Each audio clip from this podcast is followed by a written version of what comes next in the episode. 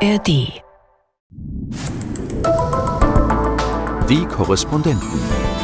Reporterleben in Neu-Delhi. Sobald du das Ortsschild Varanasi eben erreichst und dann, dann, dann erst stirbst, also das ist das ultimative Ziel quasi. Ah, okay. Ein Podcast von NDR Info. Hallo und Namaste. Schön, dass ihr wieder mit dabei seid. Hier sind Olli. Und Charlotte. Und wie ihr vielleicht hört, ich stehe hier im Studio ähm, an meinem Stehschreibtisch im Büro in Neu-Delhi. Und Olli, du bist unterwegs auf einem Dreh, über den du mir schon gesagt hast, es ist der härteste deines Lebens. Wo bist du genau gerade? Ich bin in äh, Varanasi, in der heiligsten Stadt äh, Indiens und äh, wir drehen hier jetzt schon seit zweieinhalb Wochen für einen 45-minütigen Film, eine äh, Doku, die Ende Februar in der ARD-Mediathek dann stehen soll. Und äh, ja, der Dreh ist äh, tatsächlich intensiv, emotional, körperlich anstrengend, aber das äh, kann ich dir jetzt in den nächsten 25 bis 30 Minuten gerne genauer erzählen. Ja, ich bin total gespannt, weil wir haben ehrlich gesagt noch gar nicht telefoniert. Ich habe nur immer kurz mal geschrieben, hey Olli, wie geht's dir so? Deswegen, bevor wir einsteigen, zweieinhalb Wochen bist du schon da. Wie geht's dir denn gerade und wo sitzt du? Weil es klingt so ein bisschen, als wenn du auf irgendeiner Dachterrasse sitzt. Ja, ja, genau. Ich sitze auf einer Dachterrasse in, in Varanasi gerade, bei unserem Hotel. Wir haben gerade kurze Drehpause, nachdem wir heute äh, Vormittag schon ähm, gedreht haben. Und äh, ja, ich bin, ich glaube, das muss ich nicht verheimlichen, ich bin körperlich und emotional relativ durch von diesem Dreh. Ähm, das ist schon wirklich sehr, sehr intensiv, was wir hier erleben. Also unser Film, der geht ja quasi über die Frage, wie anders gehen die Menschen in Varanasi mit dem Tod um. Ich äh, hole mal so ein ganz klein wenig aus. Und zwar ist Varanasi ja als der heiligste Ort Indiens bekannt. Ähm, die Hindus glauben daran, dass wer hier stirbt, wessen Asche hier in den Ganges dann äh, gestreut wird, dass diejenigen Menschen Erlösung erhalten. Das heißt, sie treten dann aus aus dem ewigen Kreislauf der Wiedergeburt und werden eben nicht mehr wiedergeboren und das ist dann quasi das ultimative Ziel. Und deshalb wollen eben so viele Menschen in Varanasi sterben und ähm, wir sind hierher gekommen, um genau das besser zu verstehen und nach zweieinhalb Wochen verstehen wir es schon besser, würde ich sagen. Es bleiben immer noch äh, viele, viele Fragen offen. Ich glaube, es ist illusorisch zu sagen, dass man das jemals endgültig hier alles versteht. Dafür ist die Religion und die Kultur einfach zu komplex. Aber es ist auch gleichzeitig wirklich anstrengend, was wir hier machen. Wie geht's dir denn? Weil ich war vor kurzem in Varanasi auch, aber nur einen Tag, so ganz kurz. Und ich hatte mir so gedacht, so ja, das wird bestimmt heftig. Und wenn ich da bin und im Nachhinein denke ich mir, ich fand, ich war dann irgendwann an dieser Stelle, wo auch die Toten verbrannt werden. und ich war da aber eben so ganz kurz und es hat mich nicht so mitgenommen. Und ich frage mich so, wie es dir wohl geht, weil du warst ja einfach ganz nah dran. Also du hast, glaube ich, alles gesehen, was man wahrscheinlich und jetzt so Bilder im Kopf, die du nie mehr vergessen wirst. Ja, absolut, ja. Äh, ja, ist natürlich die Frage, ob man die unbedingt im Kopf behalten will, aber ja. Äh, der Unterschied ist halt, glaube ich, mal kurz hierher gehen und dann doch mehrere Stunden und Tage an diesem Ort verbringen. Bei uns ist es ja so, zum Beispiel begleiten wir hier in dem Film auch einen Dom. Ein Dom, das sind äh, diejenigen Menschen, die diese Menschen hier an einem Gatt, also am Ufer des Ganges, äh, verbrennen. Die gehören zur untersten Kaste in, in Indien und äh, sind, sind wenig angesehen, aber haben quasi keine anderen Jobalternativen. Und deswegen ist eben ihr Job, äh, dort die Menschen zu verbrennen. Und das ist natürlich erstmal körperlich hart, weil die Temperaturen natürlich unglaublich heiß sind. Dort muss ich so vorstellen, es äh, werden ungefähr 30 Leichen gleichzeitig verbrannt, 20 bis 30. Überall sind super heiße Feuer. Die Doms müssen direkt am Feuer stehen. Sie machen das Feuer an. Sie kümmern sich darum, dass das äh, Feuer niemals ausgeht. Und dann ist natürlich auch für mich natürlich hart, die Menschen so nah zu sehen, die Leichen, die Doms. Ähm, also vielleicht eine kleine Triggerwarnung hier. Es ist zwar nur Bilder, die ich beschreibe, man sieht jetzt diese Bilder zum Glück nicht, aber die Doms ist halt wirklich so, dass sie denen dann auch die Beine brechen, ne? wenn, wenn die Leiche dann schon quasi halb verbrannt ist, damit die Leiche kleiner wird. Dann man sieht noch Gesichter äh, teilweise, teilweise sind nicht alle Gesichter vermummt. Man sieht ähm, abgekokelte Füße oder ein Fuß fällt auch mal einfach ab vor einen. Man sieht ähm, Gehirnflüssigkeit, die ausläuft. Man sieht Organe. Ähm, und dazu kommt dann noch das, was was einem die Doms erzählen, die natürlich äh, ein sehr, sehr schwieriges Leben haben, die kaum Geld verdienen, die ganz andere Träume für sich und auch ihre Familie haben. Also es kommt halt diese, diese körperliche Ebene mit herein und die, die Sachen, die man sieht und dazu noch diese emotionale Belastung von, dem, von, den, von den Geschichten, die man erzählt bekommt. Und diese Kombination ist teilweise schon, schon schwer zu ertragen. Ich habe auch so Geschichten gehört, äh, dass die, die, das sind ja so alles so hinduistische Rituale. Äh, stimmt das denn, dass am Ende auch nochmal, das, so, das klingt ja so archaisch, auch nochmal der Schädel zertrümmert wird, damit die Seele irgendwie in, in die Freiheit kann? Oder, also das sind ja so, so krasse Geschichten, aber das eine ist es, wenn ich das höre, aber du hast es halt vielleicht gesehen. Ja, das müssen wir nochmal letztendlich klären. Wir haben das auch schon mal gehört mit dem Schädel, haben es aber jetzt noch nicht wirklich gesehen. Äh, ich, muss, ich muss da nochmal genau nachfragen. Was wir auf jeden Fall, was hier gemacht wird, ist, dass das Herz des Verstorbenen genommen wird und der älteste Sohn, der sowieso quasi verantwortlich ist für diese ganze Zeremonie, der das so ein bisschen, ja, was heißt leitet, aber er, er, er läuft dann um den Toten äh, mehrmals im Kreis herum. Er äh, ist dann dafür verantwortlich, auch am Ende, dass er das Herz nimmt des Toten und das Herz dann äh, mit zwei Stöcken in den, in den Ganges wirft. Und ähm, ja, das ist natürlich für, für, für mich als, als Deutsche, als Europäer unglaublich schwer zu verstehen, dass man irgendwie, das passiert ja auch unmittelbar, nachdem der Mensch gestorben ist. Also wenn jetzt mein Vater oder meine Mutter stirbt, quasi muss ich diesen Menschen innerhalb der nächsten Stunden dann verbrennen und dann sofort, weil was ich das Krasseste fand, ist ihn dann sofort zu behandeln als Toten, der eben noch gelebt hat. Und dann auf einmal ist er tot und jetzt muss ich den durch die Gassen hier in Varanasi tragen. Ich muss ihn quasi dekorieren, ich muss ihn noch anmalen und ich muss ihn teilweise auch in die Hand nehmen und dann auf das Feuer setzen, also auf die diese Holzstäbe setzen, ich muss das Herz herausnehmen am Ende und in den Ganges werfen. Diese ganzen Sachen, dass man sich so schnell im Kopf davon distanzieren kann, weil man hat ja gerade diesen liebenden Menschen verloren. Mhm. Und ähm, ja, das finde ich, das finde ich immer noch sehr, sehr schwer zu verstehen und ver verstehe nicht, wie, wie, wie das so schnell gehen kann, diese Transformation. Würdest du sagen, gerade auch die Menschen in Varanasi haben so ein anderes Verhältnis zum Tod als vielleicht wir Deutschen? Ja, also, also das ist ja die, die Grundfrage des Films und, und ich will jetzt noch nicht natürlich alles vorwegnehmen, weil ich natürlich auch will, dass die Menschen, dass die, dass die, äh, dass die Leute den Film gucken. Ich hoffe, das tun sie eh, aber auf jeden Fall ganz kurz. So viel kann man schon sagen. Ja. Wir können ja, ja am Ende nochmal sagen, wann, wann, und wo der Film läuft, aber genau. Aber was würdest du, wie würdest du jetzt die Frage beantworten? So viel kann man schon sagen dass die Menschen ähm, in jedem Fall ein deutlich anderes Verhältnis äh, zum Tod haben. Was ich, ich habe vor mehr, vor einigen Jahren meine Mutter verloren und das war dann ein Prozess der längeren Trauer, würde ich es beschreiben, dass man erstmal lange traurig ist, dass man versucht oder dass ich ver versucht habe, damit umzugehen, mit vielen Leuten gesprochen habe.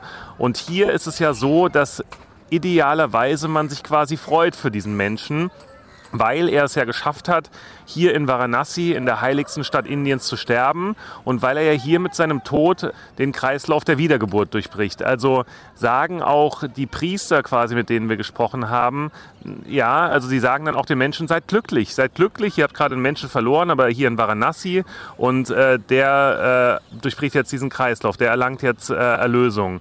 Und, und tatsächlich ist es so, dass wir auch hier Familien getroffen haben. Und natürlich sind die, sind die auch traurig in diesem Moment, aber ich sehe viel, viel weniger hier schluchzen oder weinen, sondern das ist alles schon eine sehr, sehr äh, durchritualisierte Zeremonie und ich habe den Eindruck, dass sie diese Freude, die ich gerade beschrieben habe, dass man vielleicht gleichzeitig traurig ist und sich freut für den Menschen. Und das ist natürlich auch irgendwo ein schöner Gedanke, weil man dann natürlich dem Tod viel mehr Positives abgewinnen kann. Mhm. Und äh, man hört ja immer so, Varanasi ist so die heilige Stadt. Ähm, ist es denn wirklich so, dass Inder, Inderinnen und Inder aus dem ganzen Land am, am liebsten, wenn man das so sagen kann, oder dass der größte, der, der, größte Segen ist, dort in Varanasi wirklich zu sterben. Wo man sich ja fragt, wie, wie, wie planen die das oder wie, wie geht das?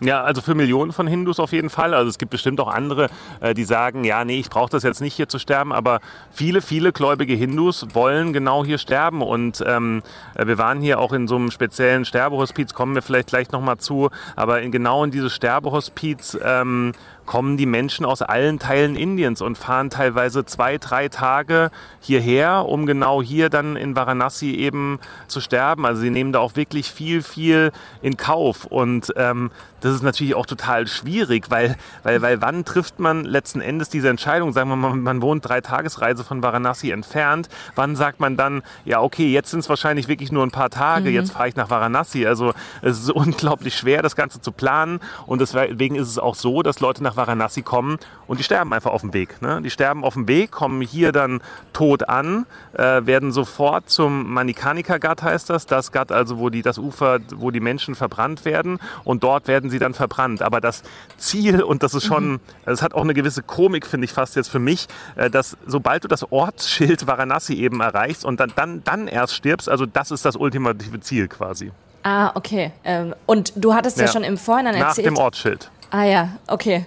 Aber das heißt, was ist denn, wenn jetzt, wenn ich jetzt ein sehr gläubiger Hindu bin und in Neu-Delhi versterbe, würde dann meine Familie, wenn sie denn genügend Geld wahrscheinlich hat, ähm, den Leichnam dann überführen nach Varanasi? Das gibt's ja auch. Ja, um die Thematik haben wir uns noch gar nicht so genau jetzt gekümmert. Ich glaube, das gibt es tatsächlich auch. Also was auf jeden Fall hier passiert, ist dann, dass hier eine sogenannte Pinddan für den Verstorbenen gemacht wird. Also so eine Art letzte Mal, dass er quasi, dass er quasi mit Kraft irgendwie die, die Welt verlässt, mit, mit quasi noch mit der nötigen Energie, dass seine Seele diese Erde verlässt. Das wird oft hier in Varanasi gemacht, auch wenn der Mensch ähm, woanders äh, verstorben ist. Aber ähm, also wenn es irgendwie gelingt, dann, dann sollte es der Mensch dann wirklich noch nach Varanasi schaffen, weil das, was uns zumindest von diesen Priestern erzählt wurde, ist, dass zwischen einem menschlichen Leben und dem nächsten menschlichen Leben 8,4 Millionen andere Leben äh, sind. Mhm. Und das sind auch keine menschlichen Leben dann, sondern das sind andere Formen von Lebewesen. Also es kann sein, dass du dann äh, nach deinem menschlichen Leben einmal als Ratte, einmal als Hund, einmal als Insekt, einmal als Fisch, dann vielleicht nochmal als Fliege, dann nochmal als Biene, dass du halt 8,4 Millionen verschiedene Lebensformen durchläufst, bis du dann wieder Mensch wirst. Und deshalb ist es für die Menschen auch so wichtig, diesen Kreislauf zu verlassen, ne? Mhm. weil sie halt keine Lust haben, nochmal 8,4 Millionen andere Lebe Lebensformen zu verbringen, sondern sie wollen dort eben dann ausbrechen. Mhm. Ja, sagt man das nicht genau, dass man äh, als, als Hindu, ähm, wenn man ein gutes Leben geführt hat, dann wird man vielleicht, weiß ich nicht, als Elefant wiedergeboren oder wenn man äh, ein schlechtes Leben geführt hat, dann eher als Ratte?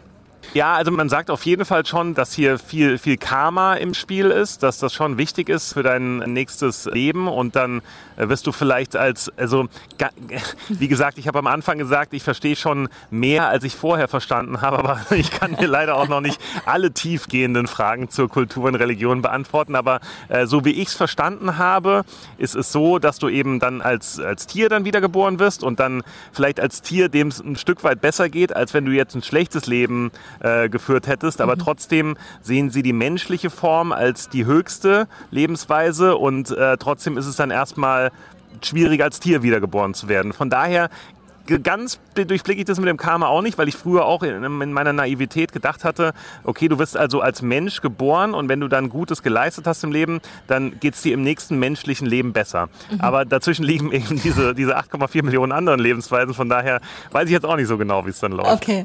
Ähm, äh, sag mal, machen wir es nochmal ganz konkret. Nimm uns doch mal mit in dieses Sterbehospiz. Äh, was mhm. ist das denn genau? Das heißt, da checken Menschen ein und sagen, ja, ich bleibe nicht so lange und dann aber manche denken vielleicht, sie sterben und dann tritt es vielleicht nicht ein. Oder wie war das, wie ist das da vor Ort? Und, und wie, wie krass war es auch für dich, da, da dich reinzubegeben in diese Umgebung?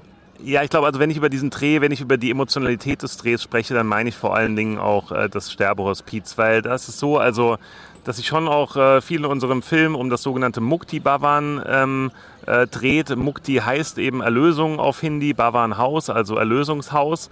Und da kommen eben die Menschen hin, äh, die sterben wollen. Und das war natürlich für uns im Vorhinein auch extrem schwierig zu planen. Das Besondere an diesem Mukti Bhavan ist es, dass Menschen tatsächlich genau 15 Tage Zeit haben, um dort zu sterben. Das ist einfach mhm. eine Regel, die das Mukti Bhavan aufgestellt hat, damit die Leute quasi dieses Hospiz nicht ausnutzen, um es mal in Anführungszeichen Mhm. zu sagen, damit sie dort nicht hinkommen und quasi das als Altersheim benutzen. Ne? Mhm. Und deswegen gilt diese 15-Tage-Regel. Das heißt, du kommst dann dort an und dann wird von den Betreibern des Mukti Bhavans, die nehmen dann quasi, die, die, die schauen sich den Menschen an und sagen, ja, diesem Menschen geht's wirklich schlecht, der, der darf bei uns einchecken. Oder sie sagen, nee, ich glaube, dem geht's noch zu gut, äh, das, das macht keinen Sinn jetzt, dass er bei uns eincheckt. Und wenn sie sagen, ja, okay, dem geht's wirklich schlecht genug, dann, dann kriegt er eben dort ein Zimmer, was übrigens auch nur 20 Rupien pro Nacht kostet. Das sind 22 Cent ungefähr. Das äh, covert vor allen Dingen die Elektrizitätskosten. Und äh, Bedingung ist, dass noch ein, mindestens eine begleitende Person dabei ist, die sich dann um diesen Menschen äh, kümmert. Und ähm, ja, wir, wir haben dort, so viel kann ich vielleicht noch sagen, ich sage jetzt vielleicht nicht im Detail jetzt, äh, wie es wie es jetzt ausgeht, aber ich kann so viel äh, verraten, dass wir dort eine Familie getroffen haben im Mukti Bhavan und dass das schon eine sehr, sehr äh, emotionale Zeit für uns als Drehteam war, weil wir natürlich da sehr intime Einblicke auch bekommen haben und mit der Familie gesprochen haben. Und äh, auch wenn ich gerade gesagt habe, man soll sich eigentlich über den, für den Menschen freuen, der stirbt, aber Trauer spielt natürlich trotzdem auch eine Rolle und das hat mich und uns natürlich auch persönlich dann äh, alles sehr mitgenommen, die Situation. Ich habe mich nur gerade gefragt, du hast jetzt ja wahrscheinlich in den letzten zwei Wochen einige Menschen hautnah sterben sehen. Ja, also sterben sehen, also wenn man jetzt über, darüber spricht, er nimmt jetzt seinen letzten Atemzug, da haben wir dann auch Privatsphäre gelassen, weil wir uns einfach fehl am Platz gefühlt haben und das wollten wir auch der Familie diesen Moment auf jeden Fall lassen. Aber ja, ich habe viele, viele tote Menschen gesehen, das auf jeden Fall. Und ähm, du warst ja auch schon mal hier in Varanasi und du hast es wahrscheinlich auch mitbekommen. Die Toten werden ja hier einfach durch die Gassen in Varanasi getragen, so dass es einfach jeder zwangsläufig auch mitbekommen muss quasi. Also äh, ein Beispiel, dort gibt es einen Lassi-Shop, also dieses Joghurtgetränk, der ist äh, so drei Minuten zu Fuß ungefähr von dem Ufer entfernt, wo die Menschen verbrannt werden. Und da kann man eben ja, sich hinsetzen und, und Lassis trinken. Und während man dort sitzt, werden ungefähr im 3, 4, 5 Minuten Takt Leichen vorbeigebracht. Und das ja auch lautstark hier. Es wird ja in gewisser Weise hier zelebriert mit Trommeln und religiösen Gesängen. Und das ist natürlich schon wirklich komisch, weil wir es natürlich überhaupt nicht aus unserem Straßenbild in, in, in Deutschland oder Europa kennen, dass Menschen durch die Straßen totgetragen werden, man noch teilweise deren Gesichter erkennt. Und äh, ja, an den Feuern natürlich dann nochmal die, die krassere Variante eben, dass man dann wirklich viel von den Menschen sieht, dass man sie äh, verbrennen sieht. Äh, das geschieht ja bei uns dann auch eher in, in geschlossenen Krematorien und man, man sieht die Menschen nicht verbrennen. Und hier werden die auf dem Feuer eben angezündet und verbrennen dann drei Stunden lang. Ne? Ja, es sind, also es ist, ja, es ist ein sehr, sehr intensives Thema einfach. Ich war eben auch an diesem, dieser einen Stelle, dieses, wie kann man, ich weiß nicht, ob man sagen kann, Freiluftkrematorium, aber so wirkt es irgendwie. Doch, ja, doch, ich glaube, man kann es ungefähr so nennen, ja. Ja, und ich war ehrlich gesagt erstaunt, als ich, ich hatte immer gedacht in Varanasi so, ja, man hat ja immer diese Bilder gesehen von diesen, von diesen Häusern direkt am Ganges und ich dachte, überall werden auch die Menschen verbrannt, aber es ist auch ja nur an einigen ausgewählten Stellen, glaube ich. Ja, Und ja, an dieser einen ja. Stelle und dann habe ich eben auch so Trauerzüge gesehen oder Familien. Und erst später, als ich noch mal was darüber gelesen habe, ist mir aufgefallen, das war, war mir da gar nicht so bewusst, ich habe tatsächlich nur Männer gesehen. Und was ist denn die Ja, Geschichte ja. dahinter? Warum sind keine Frauen erlaubt, die da direkt mit hingehen dürfen, um ihre Toten zu betrauern? Ja, wir stellen die Frage auch immer wieder und bekommen eigentlich immer nur die recht gleiche einsilbige Antwort, ähm, dass es kulturell bedingt sei. Dass es eben so sei, dass es hier in der Kultur eben das Männerding ist, den Menschen aus der Familie äh, zu seiner letzten Ruhestätte zu begleiten. Und äh, Frauen sieht man dort wirklich nur von weiter weg. Oder aber sie bleiben, wie zum Beispiel bei uns in dem, in dem Sterbehospiz, dass Frauen dann zurückbleiben in dem Sterbehospiz und die Männer bringen dann die Leiche zum Verbrennungsort. Und ich finde das auch äh, sehr, sehr befremdlich alles. Aber tatsächlich ist es so, dass das hier in der Kultur bisher mit den Menschen, mit denen ich bisher gesprochen habe, ich will heute Abend nochmal mit mehreren Frauen auch darüber sprechen, aber bisher haben mir die Frauen gesagt, nee, das ist für sie okay, das ist eben kulturell so bedingt und so, so haben wir das zu akzeptieren. Für meine Sichtweise natürlich extrem schwierig, weil ich finde ein bisschen, dass ihnen damit so quasi auch das Recht der, der Trauer oder der Bewältigung mit dem, mit dem Tod äh, genommen wird. Aber ich weiß nicht, ob das eben anders ist, wenn, wenn, wenn man halt von Kindesalter dann damit aufwächst, dass es ganz klar ist, bei, bei, wenn, wenn der Mensch stirbt, wenn er verbrannt wird, dort haben Frauen nichts zu suchen. Ich meine, wir wissen beide, wir leben hier in einer relativ männerdominierten Gesellschaft. Ähm, hier wird vieles eben von Männern entschieden, von Männern dann auch äh, in, die, in die Tat umgesetzt. Genauso ist es aus, mein, aus meiner Befindlichkeit leider, aber so ist es eben dann auch hier. Mhm. Das heißt, als Frau darf man eigentlich nur dabei sein, wenn man selber betroffen ist. Das heißt, wenn man selber eben stirbt, dann, weil natürlich auch Frauen da verbrannt werden.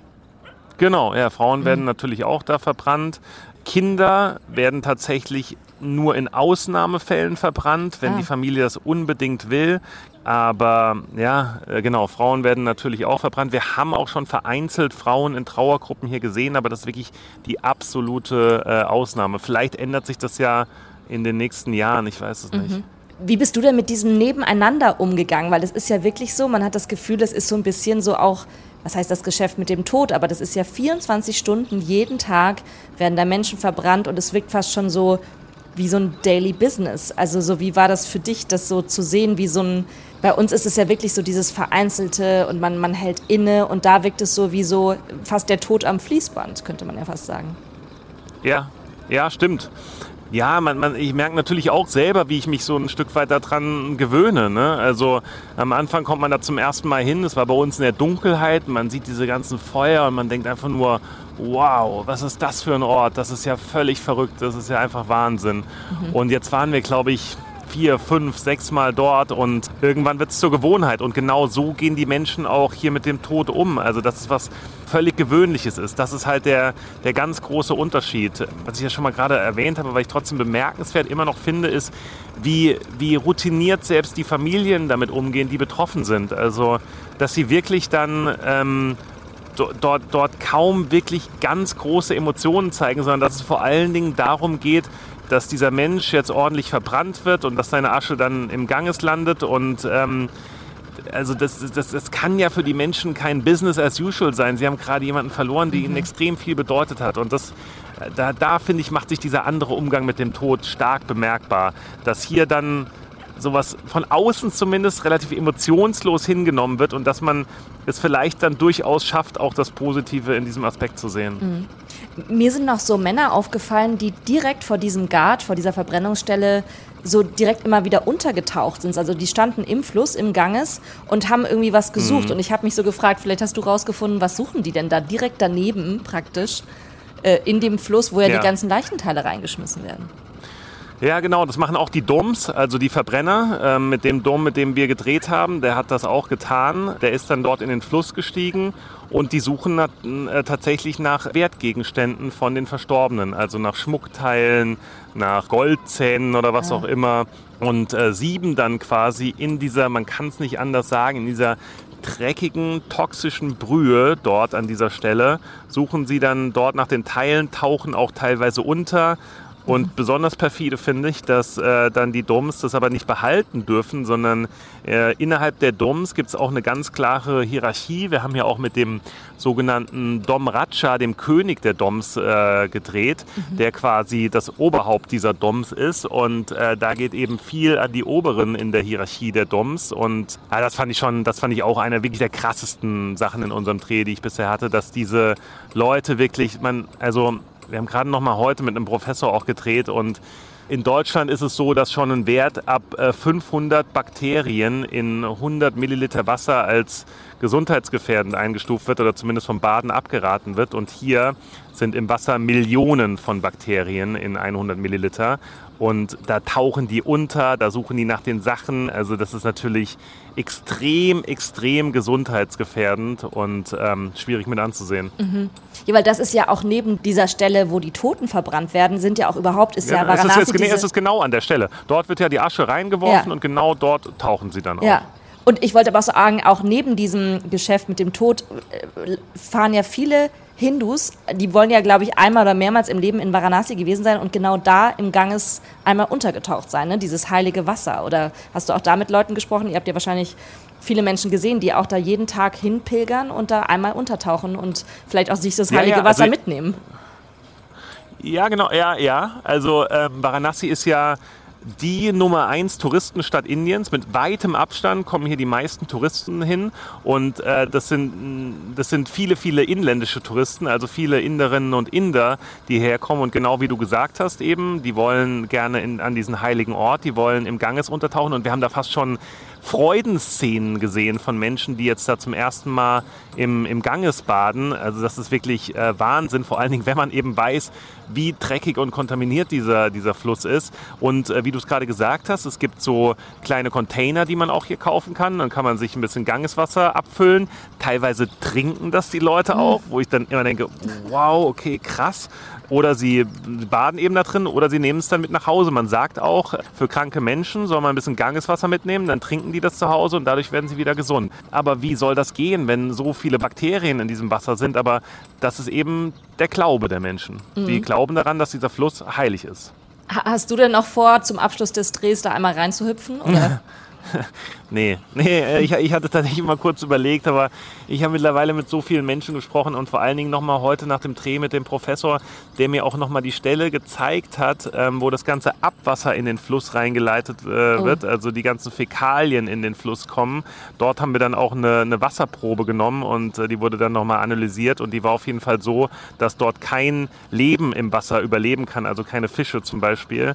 Und es hat unfassbar gestunken, wirklich noch dazu. Je länger ich da bin, desto besser kann ich es verstehen. Aber das heißt natürlich trotzdem nicht, dass ich dann jetzt hier das annehme, was hier gelebt wird, weil davon bin ich einfach meiner kulturellen Aneignung zu weit äh, entfernt. Mhm. Wie geht's dir denn jetzt nach diesen mehr als zwei Wochen? Insgesamt wird dieser Dreh drei Wochen sein. Ich weiß, du hast davor immer schon viel darüber gesprochen, dass du das jetzt machst und ich habe dir irgendwie so angemerkt, dass du sehr viel Respekt davor hattest. Was würdest du denn sagen? Hast du dir um gewisse Dinge Sorgen gemacht, wie, wie du damit umgehst? Oder wie denkst du jetzt im Nachhinein, vielleicht waren es ganz andere Dinge, die dich irgendwie mitgenommen haben? Oder wie, wie denkst du, hat sich die, der Dreh schon verändert? Zu viele Fragen auf einmal. ja, also, das, also ich würde schon denken, dass mich der Dreh nochmal verändert hat. Auf jeden Fall auch das Verhältnis zum Tod. Also erstmal natürlich, dass irgendwann das dass der Tod hier irgendwann auch mein eigener Alltag quasi wird, dass man jeden Tag hier tote Menschen sieht. Zum Beispiel auch übrigens eine Leiche, die einfach nur auf dem Gang ist, getrieben ist. Ich glaube, der Mensch ist ertrunken, lag einfach da und ist getrieben. Und die Menschen laufen einfach weiter. Ne? In Deutschland würde man dann sagen, okay, hier, hier treibt ein Mensch auf dem Fluss, hier muss die Polizei verständigt werden, hier ähm, kam mein Producer, der mir auch hilft, Sachen zu organisieren und sagt, hier guck mal, da ist ein toter Mensch auf dem Wasser und ist einfach weitergelaufen. Ne? Mhm. Das sind halt Dinge einfach, also wie gesagt, der Tod gehört hier zum Alltag. Und ja, aber äh, genau, ich habe vorher schon gesagt, dass ich Respekt vor diesem Dreh habe. Es ist fast ungefähr so gekommen, wie ich es mir gedacht habe. Also das ist wirklich unfassbar anstrengend ist, eben sowohl körperlich als auch emotional. Das ist, mir geht es einfach nah. Wenn Menschen traurig sind, dann macht mich das auch traurig. Wenn Menschen sich freuen, dann, dann freue ich mich mit. Und hier sieht man natürlich schon viele, viele schwierige Bilder. Man hat viel mit Trauer zu tun. Gleichzeitig eben dann aber auch dieser positive Aspekt, Aspekt den, ich, den ich auch mitnehme, dass das eben auch was Schönes sein kann, der Tod. Und äh, also es sind, ich glaube, ich brauche einfach auch nach diesem Dreh nochmal ein bisschen Zeit, um das Ganze zu verarbeiten, weil du kennst es wahrscheinlich auch, wenn man gerade mittendrin ist, was zu drehen, ne, dann, dann guckst du auch so ein bisschen aus deiner beruflichen Perspektive drauf, äh, denkst auch die ganze Zeit, habe ich alle Bilder, die ich brauche, habe ich alle Interviewpartner, die ich für den Film brauche. Ne? Und ich glaube, wenn ich jetzt zurückkomme, dann fängt erst so richtig die Zeit der Verarbeitung an, glaube ich. Mhm äh, ja, du hast ja auch erwähnt, es ist ja auch einfach ein sehr persönliches Thema oder dass man irgendwie auch auf eigene Erlebnisse natürlich äh, mm, daran mm. zurückdenkt. Würdest du denn sagen, du hast nach diesem Dreh jetzt weniger Angst vor dem Tod? Ja, ich glaube schon. Also, also, okay, eigene Angst weiß ich nicht. Also, ich habe eigentlich keine. Ich, ich, bin vielleicht noch zu jung, um jetzt wirklich eigene Angst um den Tod zu haben. Aber äh, was ich schon finde, was ich, was ich auch gut an diesem Dreh fand, ist, dass ich äh, jetzt vielleicht, naja, na, also natürlich, natürlich will ich nach wie vor nicht, dass irgendjemand stirbt, der mir nahe steht. Aber ich würde vielleicht, also damals war es so, als meine Mutter gestorben ist, habe ich mich extrem schwer damit getan, äh, längere Zeit nah bei ihr zu sein, weil mir es einfach zu nah ging. Ich konnte das Ganze nicht, ich wollte es nicht zu sehr an mich ranlassen alles und ich glaube, das würde ich inzwischen anders handeln. Ich glaube, was ich hier so schön fand, ist zum Beispiel in einem Sterbehospiz, ist die ganze Familie dann auch von diesem Menschen mitgereist. Also es waren dann 20 Leute ungefähr in diesem Sterbehospiz.